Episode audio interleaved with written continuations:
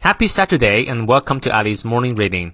每天一句话，英语不再怕。欢迎新老朋友们来到一月七日周六的原力晨读。今天这句话来自于 Novelist 诺瓦利斯，他是德国浪漫主义诗人、作者及哲学家，有着多本着作。他的这段话我也特别喜欢。I often feel, and ever more deeply I realize, that fate and character are the same conception。我时常觉得，且深切的体会到。 命运与个性是同一件事儿，你看你理解了吗？我来逐词讲解一下。I often feel，我经常感到，and ever more，呃，就无与伦比的，deeply 更深的，I realize 啊，就在越来越深刻的体会到，体会到什么呢？That fate 命运 and character，character 可以翻译成个性，也可以翻译成一个人的品质，are the same conception 是同一件事情，同一个概念。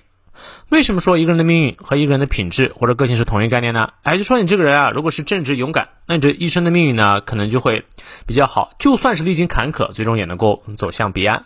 但如果呢，这个人非常怯懦啊、阴暗，那他可能命运呢，就充满了各种呃不好的事情。呃，这起码是呃 Novelist 的观点啊，我呢也同意一部分。好，让我们来看一下其中的发音知识点。I often feel feel 长音念到位，and ever more deeply deeply 也是长音。I realize，注意它的重音，that fate a 双音的位，and character 没画 i are the same conception。好，从头到尾我们来过两遍。I often feel, and ever more deeply I realize, that fate and character are the same conception。再来一遍。I often feel, and ever more deeply I realize, that fate and character are the same conception。